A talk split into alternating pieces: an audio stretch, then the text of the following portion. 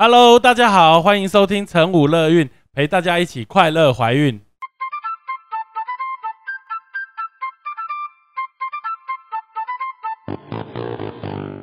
我们与来宾什么都聊，聊怀孕有的没的大小事，聊你的心情开心不开心。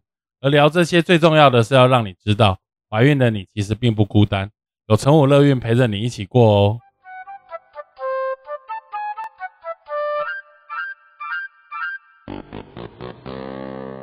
Hello，大家好，欢迎再次回到成武乐运。今天很难得有机会请到这个那样大哥，对，很难得有机会请到伟成妈咪来跟大家分享她的人生故事。我们欢迎伟成妈咪。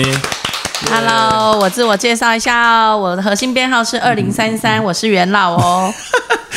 哎、真的，二零三三算是很早了、哦。我对们开始二零一二年你就来了，对，对啊，十一月，你们九月开。我，们九月开，十一月。那时候我一整还是三到五个人的时候，对你你真的你你如是对我果你早一点跟我讲，我可能就会选别人啦。不要这样子，不要这样，有你们才有我，对不对？那时候也是误打误撞啦，误打误对对对，撞对本来人家介绍的是苏医师啦，啊，那你就哎谁知道可能你选的比较帅的那一个？是不是？没有，可能苏医师觉得这个 case 比较简单，所以选给助理去处理。好，所以其实你算是那个第一胎，那算是第一胎。那对第一胎你来的时候已经七个月了。差不多。对你，然后你可以跟大家分享一下你那时候的状况。嗯，简单来说，那一胎就是说在一般的地呃，就家里附近的小诊所嗯嘛，那他检查出来就觉得他那个大小的数值差范围太多，小朋友所以比较小就对，所以就转介到大医院。嗯，那转介到呃 A 医院的时候，医生一看马上说：“哎，你这要安胎。”嗯，那我心里就想说，哎、我没发生什么事嘛。嗯好，那刚好我姐姐在 B 医院生，她就帮我介绍给 B 医院的妇产科主任。嗯，那一去他就说，哎、你这个状况可能是怎么样怎么样？那那时候是二十几周，二十八周了，28对，大概二七二八，嗯，对。但是就是碍于说他们也不方便多介入什么，那他有大概询问一下医院。那我有跟他说，哎、我可能想要了解一下是什么原因，因为我不太相信几率这种东西。嗯，对我相信一定会有什么原因嘛。那后来他们就转介到说，哎，有一个呃他的学弟刚开了一间诊所，说哎也许可以帮我，嗯。所以我就一个人挺着肚子，嗯，到了核心，对，看到苏医师以后，哎，怎么不是苏医还师？挂错人，没有挂错人啊。挂错了，哎，老实说想不起来，但是就真的是缘分，就是挂错对，人。没有是缘分，一定是缘分。哦对对对对，一定是缘哎，分。所以后来检查出来是蛋白质 S 缺乏对。，Protein S，我记得很低很低哎，好像才十几还是个位数。我其实不太记得数值哎、对对因为对从那时候知道说，哎、可能留不住、长不大，嗯其实就心里已经开始阴暗面越来越深。嗯，对，然后到最后是等于是终止妊娠嘛。对终止妊娠，小朋友出生才五百克，快五百，快五百，四百九十，六，而且是二十九周多。哎，也是差不多差不多二八二九这对啊样，二十九周多，二十九周多标准小朋友出生应该是一千四到一千五百克。没有，那时候就是净重对啊，四九六，四九六，四百九十六，记得蛮清楚就后来就没有机会。对，那嗯，其实中间后来就开始度过了很多很黑暗的一个心路历程，嗯包含跟先做那档事，会心里有抗拒，觉得不要再弄出无辜的生命来了，啊，OK，对就是然后怕，就是都会以避孕的方法。对，甚至睡得很开，然后就会觉得。可能因为我们比较没有，还没有办法去正式好好讨论这个这这个东西，就是你的你的意思是说，就是引产完这件事情之后，其实跟老公没有明显，就是实际去讨论对，怎么就是有。点类似，就是先把它封起来这样。子对，封起来那当然，因为在妈妈心里一定是更能有更多的一些一些什么情绪嘛。嗯那爸爸只会觉得说，哦，那就可能难过就一一段时间就好了这样子。嗯那我我觉得在妈妈的心里是一个，嗯、坦白说，一开始是一个亏欠，就觉得，哎，我怎么不知道自己身体的状况？嗯，当然这个状况的确是你必须要怀孕，甚至经历过一些什么，你才能知道说哦，原来是这样子。当中你会不会去怪说前面最开始产检的医师怎么没有早一点跟你讲？如果我们早一点处理，会不会？有机会，或者是会不会有这样想法？其实我是没有想到这一块耶，因为我觉得凡事就是有缘分啦。嗯，因为如果早一点，哎，核心也还没开啊，我依旧不知道我是什么状况。不过早一点，可能结局是一样。我必须说实话，有可能。嗯我我相信生命中会有他的安排啦。那嗯，时间点当然我们没办法重来。好，那我们就也不要去想早一点。天哪，你讲这么有哲理的话，对，因为人哈，我我我觉得这一路走，你到人生八点档哈，我们就会觉得，当你在低落失意的时候，你一定会去回想当初没有做的那一个选择，嗯，那你就会投以无限美好的想象，嗯，可是时间不能重来，而且就算你再重选，马克里姆卡赫啊，对啊，很有可能是这样，对，所以我我后来知道一句话，我觉得我还在学习啦，就是最好的选择。永远都是最好的，最好的选择就是选择把你的选择做最好。好好难的一句话，我觉得是绕口令哎，真的是不对。好，我们我们离题了。好，我们再回来。那简单来说，那一年半吧，大概长达一年半的时间，至少前面一年都是蛮灰暗的。那甚至因为我那时候年纪差不多是大概二二八左右，差不多是所谓的适婚啊的那那个呃适合呃当生育。生育的年纪，那中间就是一一年的至少一年啦，那蛮多就是在自我怀疑，就觉得我是没办法当一个妈妈，甚至到最后我是不配当一个妈妈，嗯，所以我没有办法去做生育这件事情，嗯。对，可是事实上，内心对于，嗯，再弄出一个生命，它是未知数，还是很抗拒这件事情。因为你很怕再碰到同样的事嘛。对，尤其是周数又比较大，又不是说像有一些妈妈，她可能是呃，可能几周呃，可能就没有测不到心跳，或者是自然胚胎不健康流掉，就是已经你可以感觉到，甚至有胎动，甚至东西都准备好了。嗯，对，就是整个是一个嗯。就像人家讲的啦，当然如果没有发生，你会觉得无法想象。嗯，可是他就活生生在你肚子里经历这一切。对对，那后来索性就是，我觉得心情还是比较重要。嗯，对，可能就是比较黑暗的一年以后，就觉得好吧，说服自己，就觉得有就有，没有就没有。中间有去学寻过，比如说一些呃。医疗的帮助，或者是网络上面同样状况的妈咪的社团的参与。其实回想那时候没有哎，因为那时候自己走反而怕更会触景伤情哎，因为当然惨还有人比你更惨，嗯，可是相对的，我们都会去看那全家携手和乐出游的画面，对。对，所以我那时候选择就是比较嗯，就专心工作。反正就就这样子，嗯，就不要想太多。我先跟大家说明一下，就是伟成妈咪她她第一胎碰到的状况是所谓我们叫做蛋白质 S 缺乏症 （Protein S Deficiency）。然后，那这个状况其实事实上，蛋白质 S 本来是一个抗凝血的东西，它会抑制身体里面血栓的产生。但是有些人在怀孕之后的状况下，会让这样子 Protein S 所谓抗凝血的。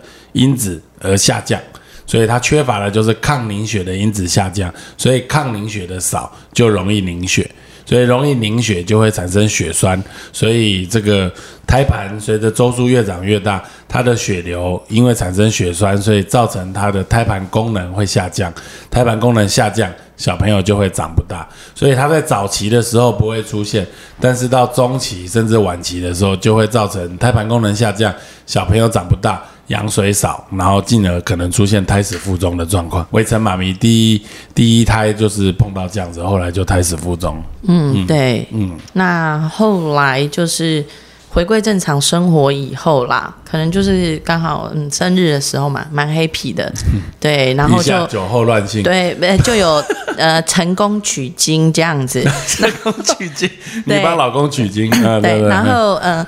我我觉得真的是一个缘分，因为在这边也要跟一些跟我有一样状况的妈咪说啦，就是嗯，我我本身没有太多的信仰，但是我觉得还是要乐观正面看待，因为嗯，小孩子如果说他要来跟你，就会来跟你，因为就比如说在我身上。就是这样的一个例子，像呃，我说就是那个生日时候很 happy 嘛，那因为我本身就是多囊性卵巢，嗯，对，那我都是可能两三个月 MC 才来一次，对，所以其实我上一胎呃发现的时候已经差不多快三个月了，对，发现月经没来，对，那这一胎，因为我记得陈武医师当时有跟我说。你的状况哦，就是要越早发现越好，嗯，就着手开始做辅助治疗这样子。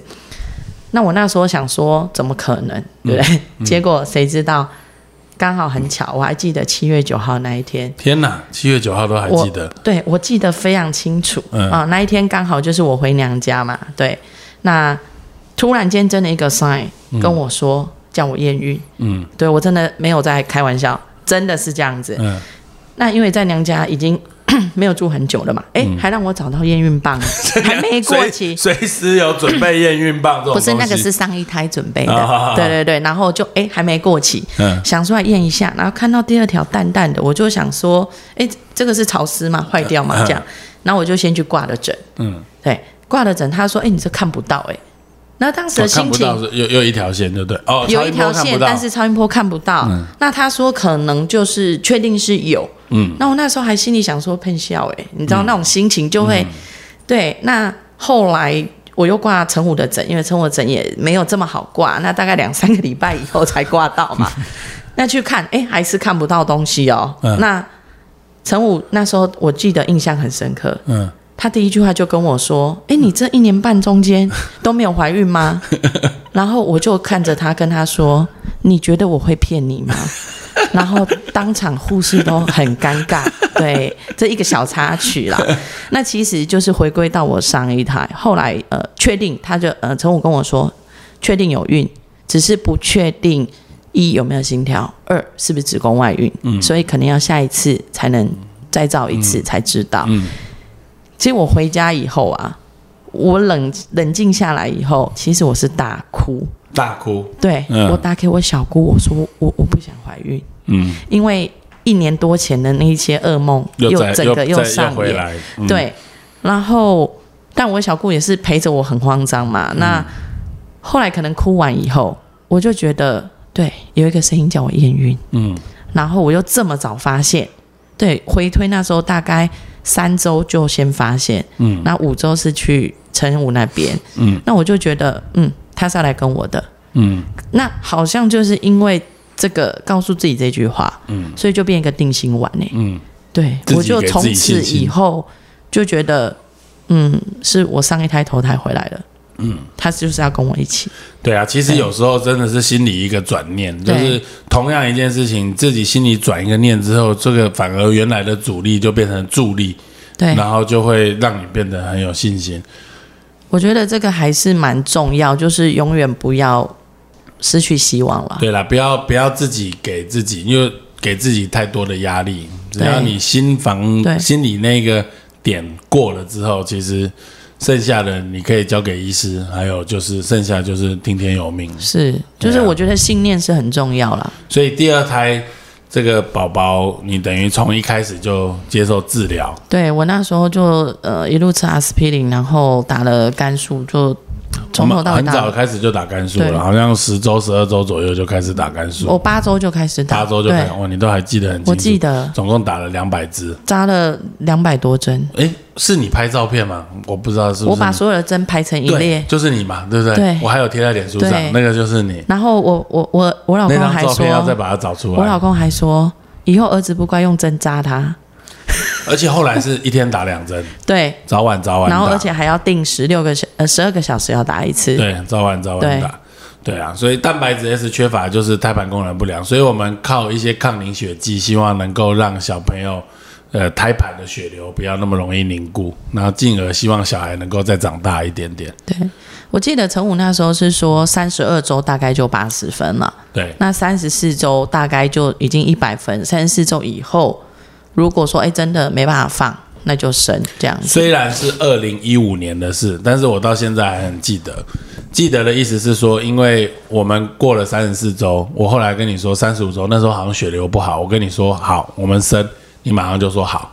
没有啦，我那时候是跟你说，你那时候就血压飙到我自己量大概快一百八嘛，那我就想说挂个，因为刚好当天有地震，然后刚好礼拜四我去挂诊，然后你还跟我说，哎、我们住院好不好？就差不多可以补了，不要说又翻船。对，我第一句话我是说，哈，可是我礼拜六有约要吃烧烤、哎。怎么怎么还都还没吃就要吃月子餐这样子？，我说抱到手上才是真的，对见好就收。对，嗯，所以小花第二胎出生的体重就重了一些。还是偏小啦，他就是三十五周生，但是他的大小大概就是三二三三那边。对，对我还记得是二零一二，出生是二零一二克。对，对，以三十五周标准大概两千四、两千五，差不多，所以大概小两个礼拜左右。差不多。对，不过已经是一个非常好而且可以接受，现在很健康的状况。现在就是觉得，哎，当初为什么要生他呢？每天都，嗯，对，妈妈们你还是都知道要。要要有那个刚开始接受生命那种美好，就是这种美好一定要记在心里。以后他开始造反的时候，你还是要再回头想想，那没时候没关系，就是会告诉自己，我生的，我我自己做，我忍。对，看第一次看到小朋友生得出来，那时候有很感动。可是我觉得还是值得的啦，就是当然值得啊，还对用说对啊。对，每个月付学费，我也觉得很值得。对，刚刚开始看到小朋友出生的时候，那时候心情怎么样？啊，因为打我我我其实我记得得很清楚，因为 因为核心啊，他这边有一个很好的制度是，他有专业的那个专科的麻醉麻醉麻醉医生。对麻醉医对，生，那我还记得那时候我在产台上，那他打麻醉剂还没有在发酵发挥前的几分钟吧，嗯，我突然间大哭，无止境一直流泪，眼泪是这样飙下来要。生的时候，对，麻药还没有发挥作用，但已经打了。嗯，然后麻醉医生紧张问我说：“你是不是哪里不舒服，嗯还是怎么样？”我那时候只跟他说：“我很怕我小孩不健康。”嗯，就是就有一点像是以前我们考试有没有？就是呃，念了一两年、两三年的书，你就不断的在演练各种情况。可是当你真的到放榜的那一天，你不敢第一时间去看，嗯因为你很怕就是跟你想的不一样，对，然后或者是一个嗯无法形落差容，落差就是怕会那跟预期的有差别。那可能那时候麻醉医师觉得我可能他归咎在太紧张，嗯。他就让我吸麻醉剂，让我睡着，所以我其实也没有感受到第一时间啦，就是刚好他抓的时间差不多，小孩抱出来我差不多有，点醒对醒来，但是还是有点恍恍惚惚这样。嗯。我还记得当时陈武一直说：“哎、这个二零一二，我说今年二零一五。”然后他还跟我讲了一句：“你自己讲，你讲了什么？我忘记我讲什么，？”他说：“卖差，卖差 这是二零一二零一二，体重二零一二克对，现在也是体重都很 OK 了啦。一路上都比较小啦。嗯，一一路上还是有比较对，小但是没有关系啊。对对对。对，好，所以这个呃，以为就是这样子很顺利了嘛，就是小朋友出生之后，有有那时候有在做二胎，再再生老二的打算吗？第二个，那时候，因为其实坦白说，照顾早产儿心理压力还蛮大的，嗯就大到会觉得，而且我记得那时候陈武跟我说，随着年纪也比较大的话，再一次怀孕情况可能会再更严重一点。因为你很明显是真的是蛋白质也是缺乏，对从头到尾打针，小我朋友还记得我引以为傲，我的诊断书上面写重度脂癫前症。对，但我觉得这就是缘分啦，嗯因为就想说顺其自然啦，就先好好把它顾好，这样子。嗯，对，那后来后来怎么样？又人生八点档又出现了另外一个高潮，就是觉得说，哎，到底要不要再生一个的时候，那突然就想说，哎，对。精彩的来了，就摸到就是说，哎，胸部有一个硬块，那就想说啊，应该是退奶完，就是还没有，就是可能有凝结或什么，因为我们就是一般村民嘛，你不懂喂喂奶喂了多久？我喂了一年半，一年半，对，一年半所以几乎是退奶后就发现了，哎，差不多退奶后快一年，快一年。对，那那时候因为没有去注意嘛，对，那后来就是我的人生哦，真的很多阶段都是在核心，嗯，因为后来呢又去挂了核心的那个 洪硕辉洪硕辉医师的诊，嗯，那本来就想说啊，应该是一些什么，那当然自己心里也会查一呃，有有 Google 一下，想说哎，应该就就还好，嗯，就谁知道，嗯，他面不改色跟我说是恶性肿瘤，你做了切片之后。对，做了切片之后，对，那其实当下第一次听到的时候，对，其实没有哭，就只是嗯，就觉得哎，一类公傻这样，嗯，对，那是后来离开诊间，嗯，我还记得吧？对，就是那时候就想说，当然第一个问题怎么会是我？嗯，为什么会？嗯，再来就是会不会死掉？嗯，对，嗯，那。当然没有人可以给我这个疑问了。那时候小朋友还没三岁嘛，两岁还没还没对，那时候还没。那当然浮现就是小孩。嗯。那我还记得，就一路上很冷静的回到家。你自己去听还是你老公？我我自己去，你自己去听。对对对。然后那时候小孩就在学校嘛。嗯。回到家，我跟我老公说：“我有件事要跟你讲。”他说：“你不用讲，看你表情，我大概知道。”那我还是讲了。嗯。他也问了一句：“怎么会是你？”真的假的？他这样子问。对。嗯。然后我们就哭了，嗯，但是那一种哭是，嗯，我觉得就是小孩一路以来就是好不容易盼到一个小孩，然后又可能没办法，觉得没办法好好陪他成长，嗯的那一种压力，嗯，对，那因为对这东西也不是很了解嘛，那就一路辗转，经过一些检测啊等等的，那简单来说就是。呃，做过了化疗，然后也做过了放疗，度过了就每三个月，应该是说，就后来就是去开刀嘛，对，去开刀，开刀出来确实是恶性肿瘤，然后是那个叫做呃胆呃呃乳管的那种，乳乳管的，就是管。算管腔型这样，如果以分类来说，管腔型的癌症是，对。那因为它是荷尔蒙类型嘛，对，所以就是必须要抗荷尔蒙。那从开刀完做完化疗，就要打停经针，那吃抗荷尔蒙的药，这样子。对。那本来想说，因为我那个风险是比较低的，嗯，那因为荷尔蒙类型有一些又是比较温和的，相对于一些什么三阴性啊或者兔阳性这样子。就谁知道？哎，好日子也没过多久。对，以为其实事实上治疗完之后，也判断说应该这样子够了。对，而且我那时候化疗是做比较是预防性的。对对，嗯。那谁知道？就是大概就整整两年，在某一次的定检中，又发现说那个癌指数有升高。你定检是每三个月去？每三个月，对，因为他的状况是。原则上，医生会看你的状况了。那原则上，头一两年都会比较密集啦。那都有在做片子吗？还是就抽血？片子不会一直做。嗯，对。那会做抽血，那他是有就是自己自费的那个癌指数的检测。嗯，对，一样就是同一次抽血去去验这样子。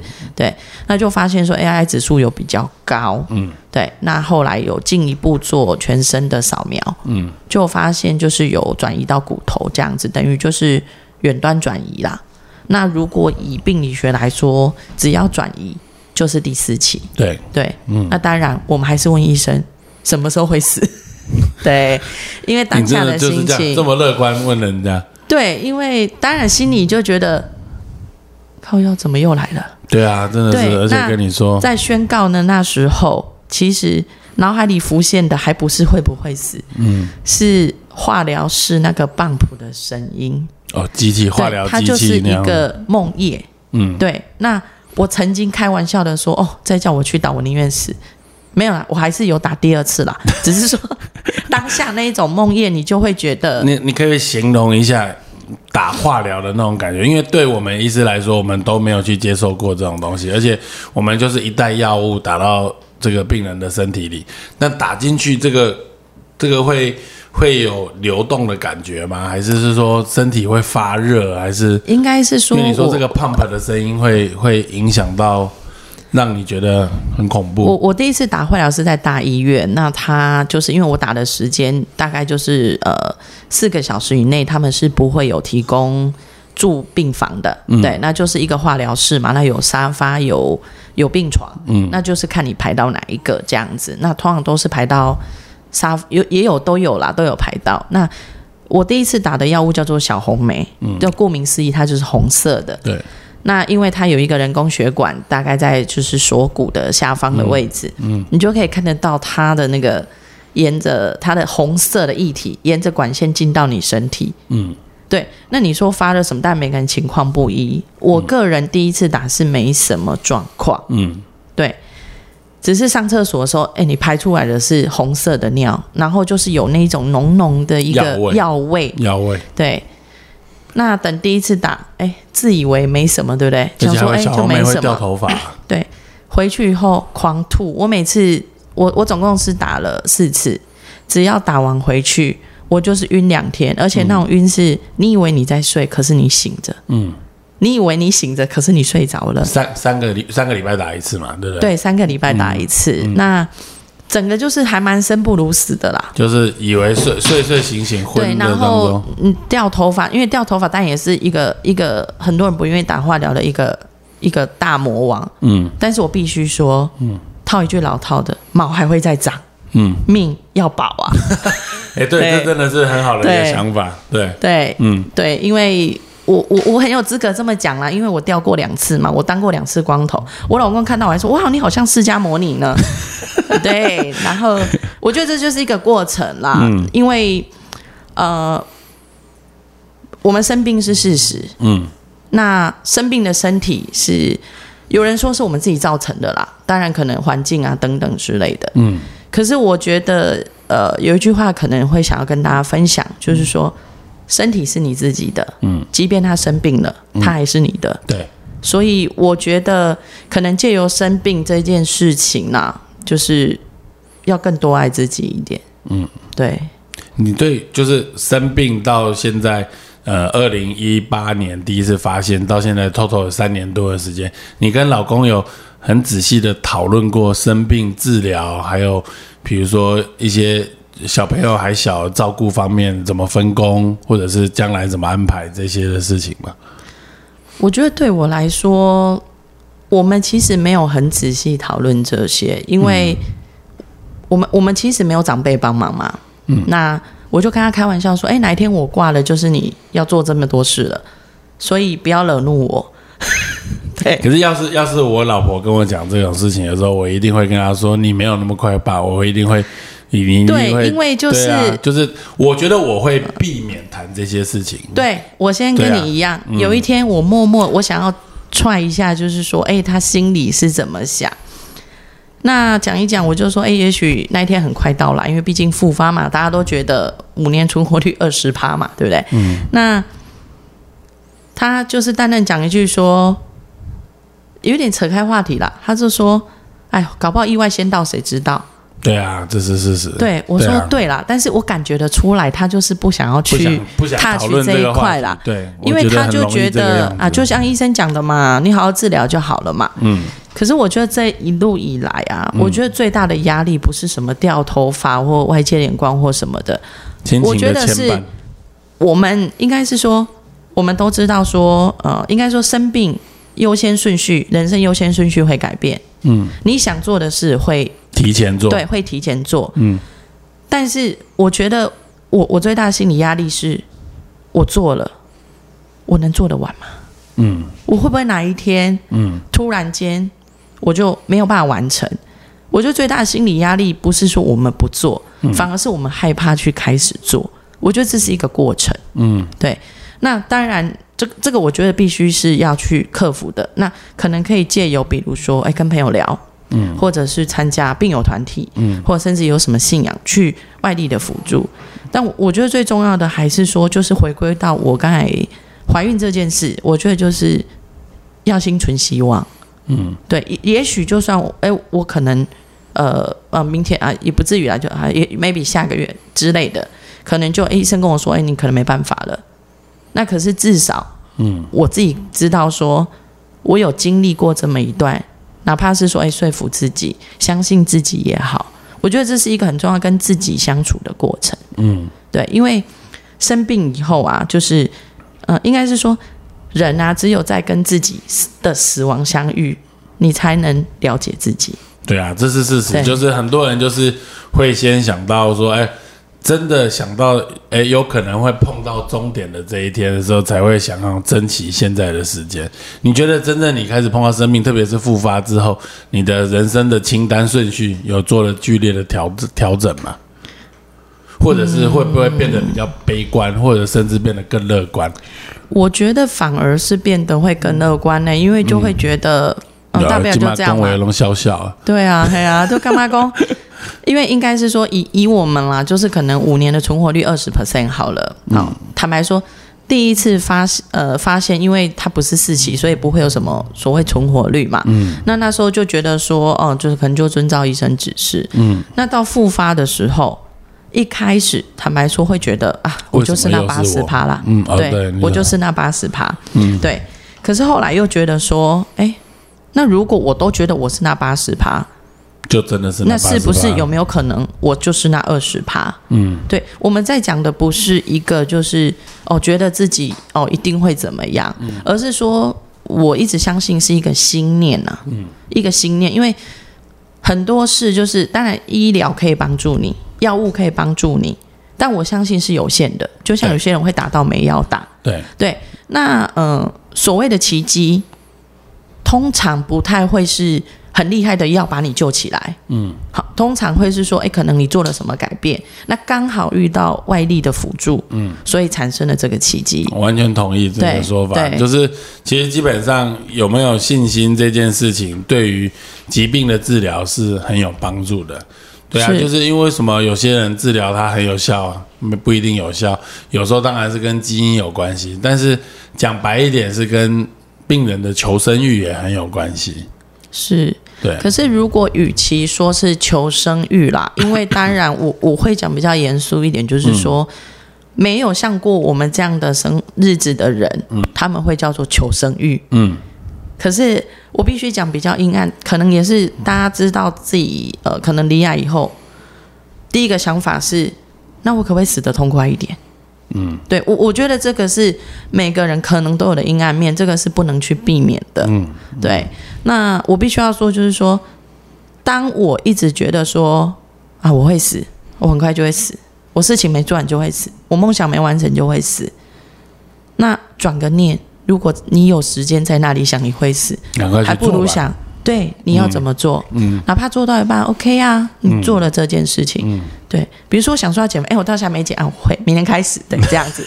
就我我觉得这就是一个心念嘛，因为，嗯。比较那一些可能他出门上班就意外回不了家的，对我我一直觉得反而不会有对癌症是一个不留遗憾的的一一个一个课程吧，应该这样子讲。嗯，就至少说，嗯，我我我现在知道我想要做什么，我人生顺位可能改变了。嗯，那可能本来我是以家庭为重，嗯，生病以后反而我以家庭为更重，嗯，但是那一种重是我心甘情愿去做的，嗯。我会知道说，哎，嗯，可能如果哪一天我真的病到下不了床了，嗯，我会希望是怎么样的一个状况，嗯，对我我我觉得这个是一个要跟自己对话的一个过程，嗯，这个反而不是说哦医药怎么帮助你，别人怎么帮助你，甚至说哎信仰怎么样，我我我觉得这是自己要跟自己对话，还是是心态啦，哦，就是说今天。所有的人对于一个生病的患者都会给予关心，但是你如果你的心态觉得就是没有很健全，你会觉得这些人关心都是假惺惺，都是在那边讲这些就是风凉话或者怎么样。但是如你换个心态，有时候就是你就会觉得这些其实事实上是真的是关心或者是怎么样。对，因为因为其实你的亲朋好友，当然绝大多数就是。嗯，都健健康康的嘛，至少。而且说老实话，其实亲朋好友也不会很深入的跟你去谈探讨这件事情，是。甚至搞不好，就像你跟你老公也没仔细谈过这件事。对，我们到现在还是有一点，就嗯，过一天算一天吧。对啊。但是我觉得也许这样也没有什么不好，是啊，因为你你交代的巨细靡遗，很 detail，so。可是我我我觉得这个就是。因为我我觉得我开始主持 podcast 之后，会因为找来的都是一些重症，不是重症。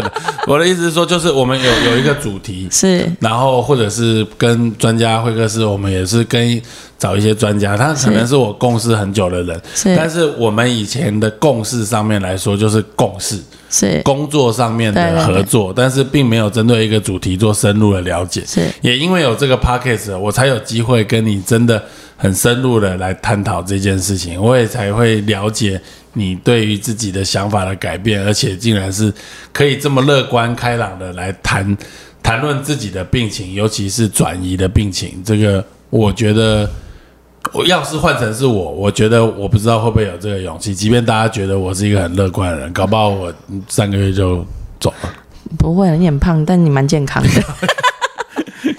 没有，我我我觉得最主要的就是说，当然乐观心境啊，但是像其实，在过程中啦，呃，比如说我刚提到的有一些病友团体，嗯，那我我我觉得这个会是可能对于病患会比较两难的是，我我我想要多接触他们，多了解一些资讯，但是另外一方面，我又不想一直接触，我不想一直提醒我生病，一直一直对，一直会这样。那、嗯当然，这当中是必须要做平衡啦。可是我觉得还是一样嘛，就是不管什么情况，就散播欢乐，散播爱了。对，像像比如说，我我我去看诊，医生第一句话一定会说啊，那觉得怎么样？嗯，对我就会跟开医生开玩笑说，你放下你的滑鼠，你不要跟我讲任何数据，我就会很开心。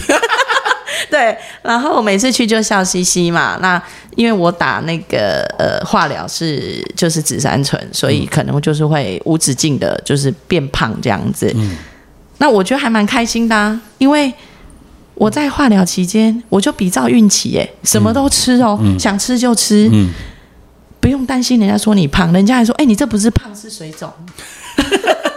对，然后我还跟医生说，我都漏肿了。他说不不不，你是水肿。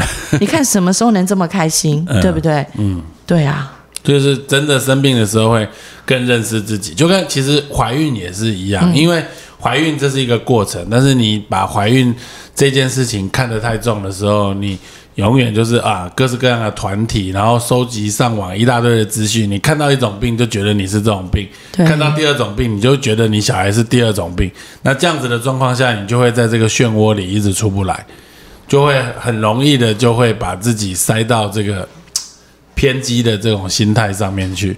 我我觉得生病也是会会有这样，那你真的要靠自己才有办法走出来。我其实以前就觉得说，那些躺在床上的人哈、嗯。就是可能下不了床，或者是可能一辈子要洗身的人，嗯。很辛苦。嗯。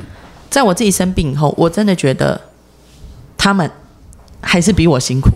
啊、因为至少我们能够正常工作嘛对，很幸福嘛。那想做什么就去做，嗯。这样子，想打小孩就打嘛，骂老公就骂嘛，对。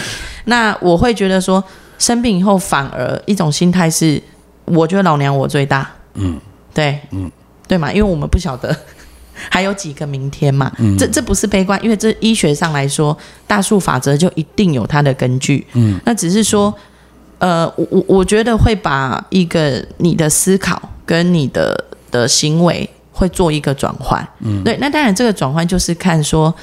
你是比较悲观的，或比较乐观的，嗯，对我们没有说，哎，一定要很乐观，可是至少就是说，哎，不要那么悲观。嗯。我觉得这个才是比较重要，就是所谓的转念了。对。对，主要是这样子。那你那个等于孩子是二零一五年生，到现在已经到了五六岁的年纪，差不多，所以他其实应该懂事了。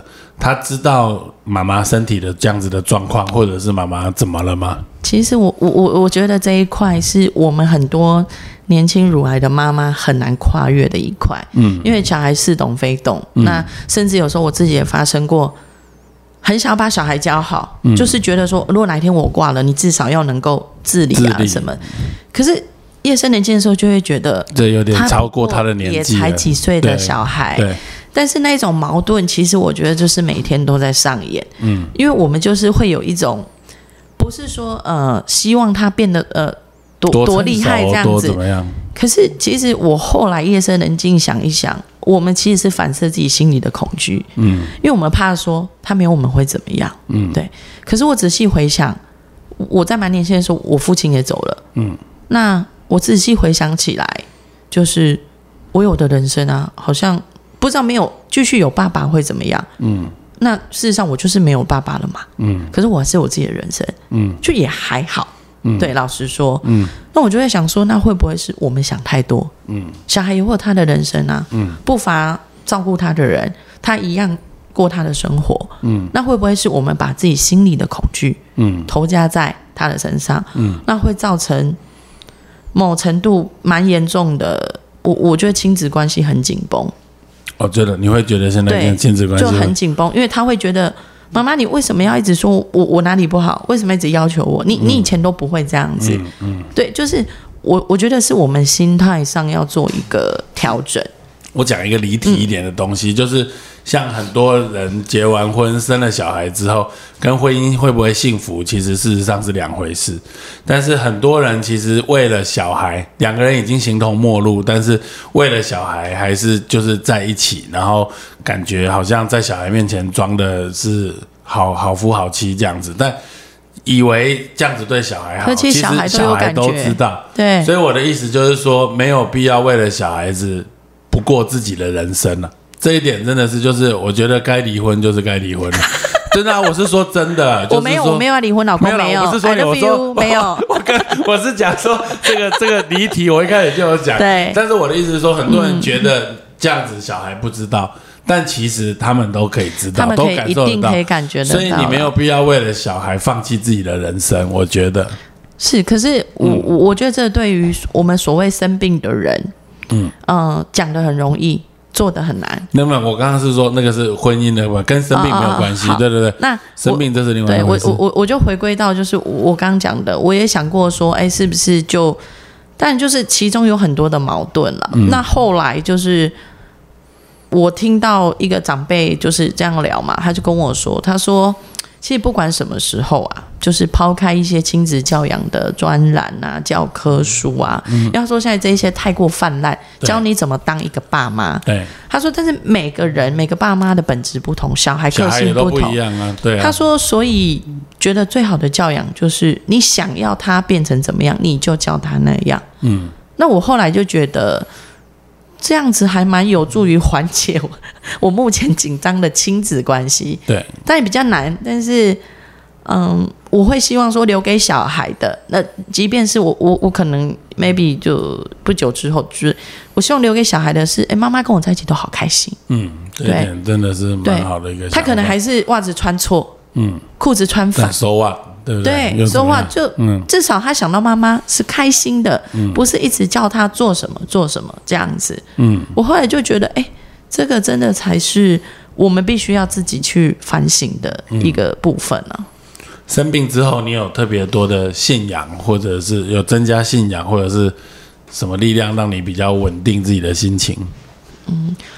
像我个人本身是没有太大信仰的人，没有没有其他的信仰。那我觉得就是像我刚讲的信念。那如果硬要说信仰，我觉得真的就是小孩耶。有小孩，对，就是因为小孩，但我们都会希望说，哎，可以继续陪他。对对。那我一直相信，就是嗯，既然上天把他带来我身边，可能就是会给我一个至少是很好的回忆吧。你看，我觉得光。光从你有小孩，哎，应该是说从怀孕，他这样一开始就带给你一个心理上的转变。你知道，她怀孕从大哭到觉得她可以，就是她是派上帝派来的使者，然后到出生完了之后。自己生病了之后，转念来看到小朋友，你也是把他当成一个镜子，看到你自己，然后觉得你现在父主给他的压力，其实事实上是投射自己将来的恐惧，所以都是小孩子给你很多的想法跟力量，也做了转念，让你现在还是继续可以在治疗的这条路上奋斗。是，其实应该是说奋斗，应该是说我我就是很单纯的想说，哎，继续陪他一起长大了，嗯。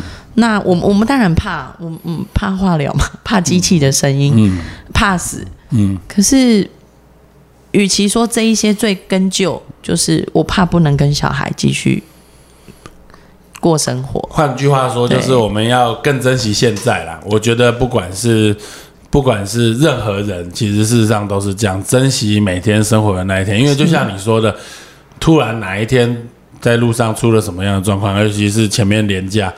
这个泰鲁格号出了一些事件，对对于那些人的人生真的是戛然而止，然后他甚至连说再见的机会都没有，他可能才准备要去完成什么事，就反而都没机会了。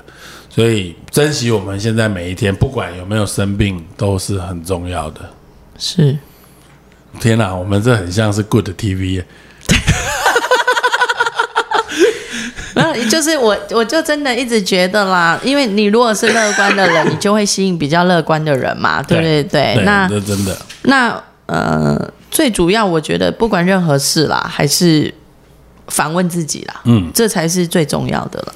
真的八年前的缘分哈，那时候是对，二零一二年十一月的时候来看诊，然后到现在走到二零二一年了哦，然后还是有机会可以坐在这边访问伟成妈咪。对啊，我人生成名就靠这一次了。我二零三三哦，你说二零三三是编号？对对对，核心的那个编号，对对对，对我相信各自不会外流，对，但就对，你知道元老嘛，元老。真的，这也是一件引以为傲的事了。我人生好多都在核心参与，包含我现在 第一次被访问这么正式。哎、不过我还是要提供一个数据，在结束当下，就是说，呃，伟成妈妈是一个很正向的妈咪，愿意接受我们的访问，把这样子的事情跟大家分享。但是这样子故事的人真的不少。我提供一个数字，就是核心从有乳房外科，二零一五年来，我们的主要的客群都是我们的产妇跟我们的孕妇。但是这五到六年来，从我们生完产的妈妈到她下一胎怀孕之前，或生完产的妈妈去做乳房检查，找到的不管是早期或者是晚期的乳癌，这样子的数量已经超过一百二十个。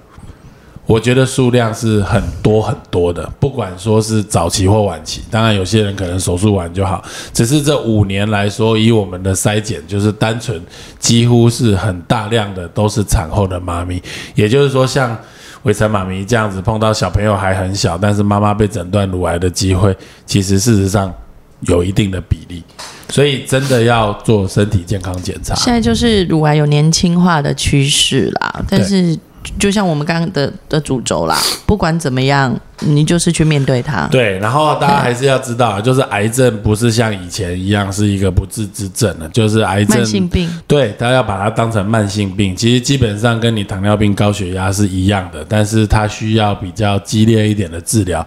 它的治疗可能不是吃药，它的治疗可能是化疗，可能是放射线治疗，或者是其他的标靶治疗。